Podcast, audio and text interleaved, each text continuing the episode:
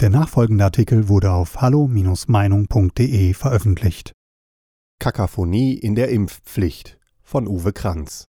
Wer sich zu den Themen Impfquotient, Impfmüdigkeit, Impfschwänzer, Impfverpflichtung, Impfpflicht oder gar Impfzwang umsieht, bleibt heutzutage leicht verwirrt und orientierungslos zurück. Verunsicherung allen Orten. Regierungssprecher Steffen Seibert verkündete, die Bundesregierung lehnt Strafen für Impfschwänzer ab. Der Gesundheitsminister Jens Spahn, CDU, beteuerte, dass es keine Impfpflicht geben wird. Dem stimmte die Bundeskanzlerin Angela Merkel vollinhaltlich zu, postulierte aber bei einem Besuch beim Robert Koch Institut RKI ganz wie früher, das Plan soll. Äh, die politische Marschroute, wonach 85 Prozent der 12- bis 59-Jährigen und 90 Prozent der über 60-Jährigen geimpft sein müssten. Das geht aber ohne Einbeziehung der Kinder und Jugendlichen nicht, die im Herbst noch verwundbar seien, orakelte Merkel. Während der Genetiker Wolfram Henn als Mitglied des Deutschen Ethikrats eine Impfpflicht für die Beschäftigten an Kitas und Schulen fordert, findet die Vorsitzende des gleichen Ethikrates, Alena Büchs, eine Impfpflicht für bestimmte Branchen für unnötig. Sie könnte sich auch nur unter ganz bestimmten Umständen sehr eng begrenzt und berufsbezogen vorstellen. Diese Umstände träfen aber gar nicht zu. Volksimpfung ohne irgendeine Art von Pflicht und Zwang, ohne Abschreckung wie in Australien, wo Schockvideos ausgestrahlt werden, nur durch Propaganda und Motivation, über das aktuelle Maß hinaus 58% Erst- und 43% Zweitimpfungen und das auch noch bei täglich zigtausenden Terminabsagen, erschreckende Ausmaße, für die in fast allen Bundesländern sogar extra Hotlines eingerichtet wurden? Wow, kein Zweifel. Die Impfpflicht, ja schon vor Jahresfrist diskutiert, damals aber vehement ins Reich der Verschwörungstheorien zurückgewiesen, ist im politischen Rampenlicht angekommen. Ohne Impfung keine Freiheit. Das aber ruft den bayerischen Ministerpräsidenten Markus Söder, CSU, auf die Bühne und sein donnerndes Basta ohne Impfung keine Freiheit. Halt in allen Ohren. Wahlkampf ist's. Eigentlich müsste man an dieser Stelle mehrere Ausrufungszeichen setzen, so donnernd ist diese Aussage, die zutiefst demokratische Deformationen offenlegt.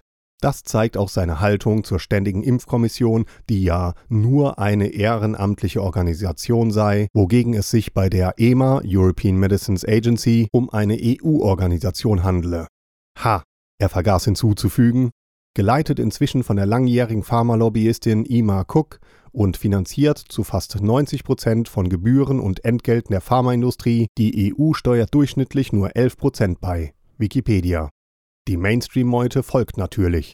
Ungeimpfte sind Gefahr für die Allgemeinheit, bellte der Vorsitzende der Kassenärztlichen Vereinigung in Rheinland-Pfalz, Peter Heinz, und fordert massive Freiheitsbeschränkungen.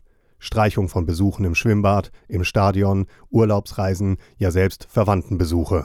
Heinz ein Fall für den Verfassungsschutz? Etwas dezenter, fast schon mit Schalmeienklängen, versucht das Kanzleramt für Geimpfte sogar den Verzicht auf die ruinösen Lockdown-Maßnahmen in Aussicht zu stellen, obwohl niemand weiß, was der Herbst so alles bringen wird und man mit dieser Aussage andererseits auch klar sagt, dass sich ungeimpfte auf Lockdown-Maßnahmen einstellen dürfen. Das wiederum steht in Übereinstimmung mit Bundesgesundheitsminister Spahn, der seit längerem die Position vertritt, dass geimpft zu sein einen Unterschied gegenüber dem nicht geimpft sein machen müsse. Der RKI-Vize hat ja rechtzeitig schon das nächste Fensterchen geöffnet mit seiner Aussage, dass man ja immer noch über eine Impfpflicht nachdenken könne. Das ZDF fragte mit der Schlagzeile Corona-Impfpflicht rechtlich möglich, geradezu scheinheilig, ob eine Impfpflicht für bestimmte Berufsgruppen überhaupt möglich sei und weist gleichzeitig auf die Ausnahmemöglichkeiten des Infektionsschutzgesetzes hin, ein Wink mit dem halben Zaun. Am deutlichsten wurde der baden-württembergische Ministerpräsident Winfried Kretschmann, Grüne, der sich ja schon länger durch Parlamente und Gerichte gestört fühlt. Er plante gar einen Anschlag auf die Verfassung, indem er ein härteres, unter Umständen sogar nicht verhältnismäßiges Vorgehen gegen die Pandemie und grundsätzlich sogar die Abschaffung des Bundesbildungsministeriums gefordert hatte. Das ist zutiefst undemokratisch, autoritär bis totalitär und erinnert an die Zeiten der südafrikanischen Apartheid. Wo leben wir denn? Strafen oder positive Motivation? Quer durch die unterschiedlichen Diskussionsforen und Argumente zieht sich die Frage, ob Impfunwillige irgendeine Art von Sanktionen zugeführt werden sollen oder können. Allen voran fordert der unvermeintliche SPD-Gesundheitsexperte Karl Lauterbach, es wäre richtig, wenn es eine Strafe gäbe für diejenigen, die nicht einmal ihren Termin absagen, und fordert, dabei unterstützt von anderen CDU- und SPD-Politikern, ein Bußgeld in Höhe von 25 bis 35 Euro. Dicht auf folgt schon jetzt die Diskussion, die künftigen PCR-Testungen für Nichtgeimpfte diesen in Rechnung zu stellen. Und was ist mit denen, die ihren Termin ausdrücklich absagen, weil sie zunehmend über die mögliche Gefährlichkeit dieser massenexperimentellen Geninjektion informiert sind? Müssen die auch Strafen zahlen, weil der Impfstoff ja vorher bestellt worden war?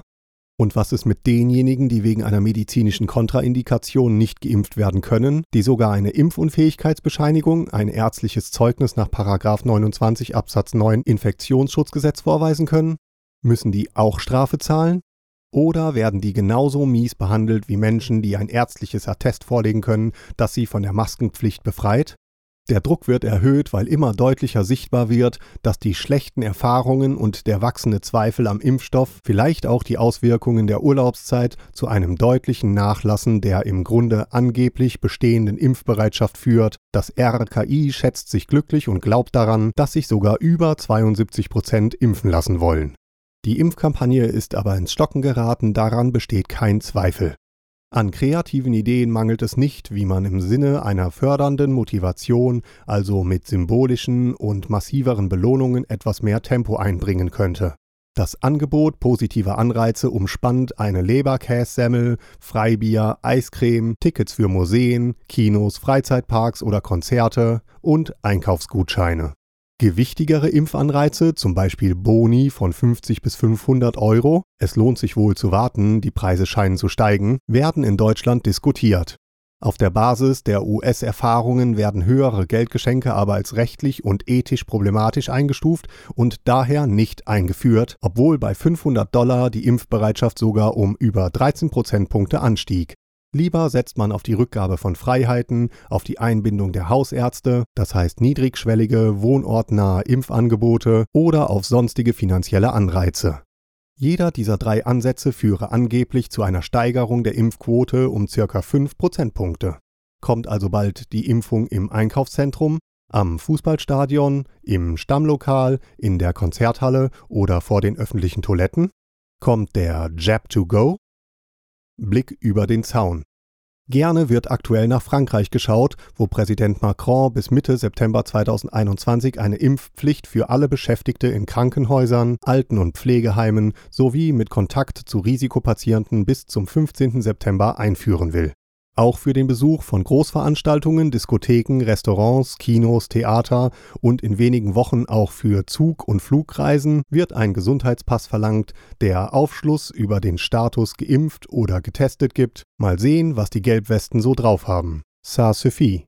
Auch Griechenland hat ab 15. August bzw. 1. September ein solch weitreichendes Impfregime für alle Beschäftigten im Pflege- und Gesundheitssektor eingeführt. Wer sich nicht impfen lassen will, wird ohne Gehalt freigestellt. Auch Kino, Theater, Bar und Restaurantbesuche sind nur noch für Geimpfte möglich. Ab heute können auch Minderjährige ab 14 Jahren geimpft werden, immerhin nur mit elterlicher Zustimmung.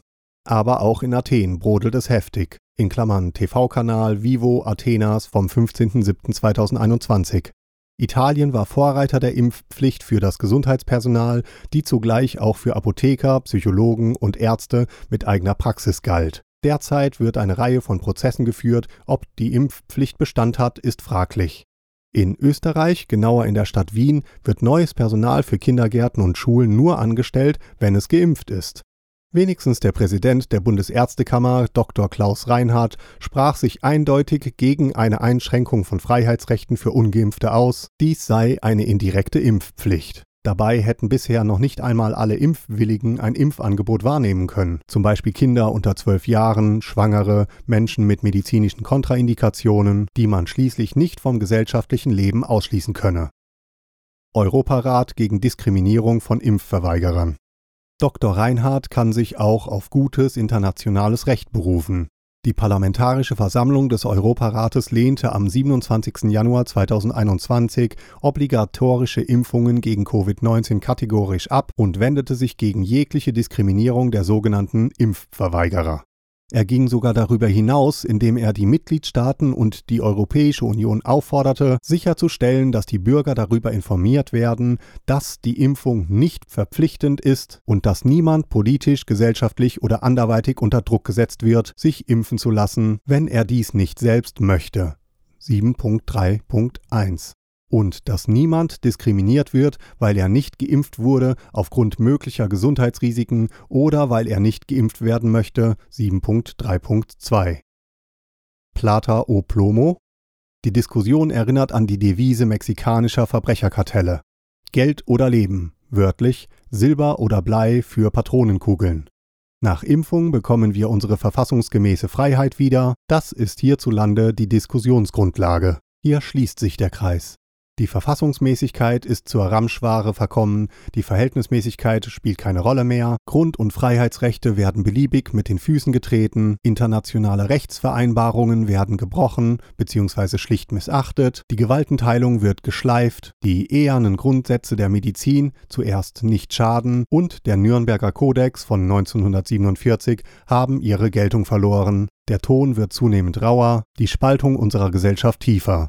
Und jetzt sind auch noch die Kinder, die bei Gott keiner Risikogruppe angehören, im Visier der skrupellosen Impfattentäter. Jede öffentliche Diskussion ist auch ein Symptom. Sie zeigt, womit sich eine Gesellschaft zentral beschäftigt, welche Befindlichkeiten und Nöte vorherrschen und für welche Werte sie steht.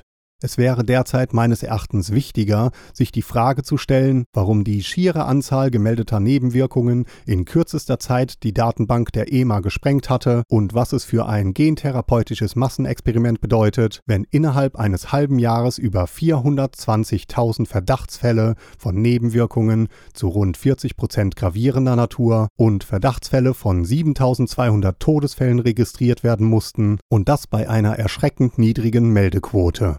Es fehlt am isolierten Virus, an klaren, transparenten Statistiken, an pathologischen Erkenntnissen, an wissenschaftlichen Studien, zum Beispiel über Thrombosegefahren, Herzinsuffizienten, Aborten, Fehlgeburten oder Infertilität als Folge der experimentellen mRNA-Injektion.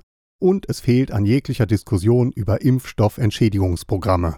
Aktuell stehen wir in einem postdemokratischen oder autoritären, prätotalitären Raum auf einer schiefen Ebene zum Schlechten hin. Das Spiel mit der Angst, die gefügige Bürger erzeugt, den Medien mehr Auflage bzw. Aufmerksamkeit schenkt und der Pharmaindustrie Riesengewinne beschert, ist zynisch und staatszersetzend. Hier wird der Staat delegitimiert. Wo bleiben da die Verfassungsschützer? Ach ja, die obersten Etagen waren ja zum Essen bei Dr. Merkel, ihrer nächsten Beklagten, eingeladen. Alle Quellennachweise finden Sie in den Fußnoten des aktuellen Artikels. Weitere Beiträge finden Sie auf hallo-meinung.de. Wir freuen uns auf Ihren Besuch.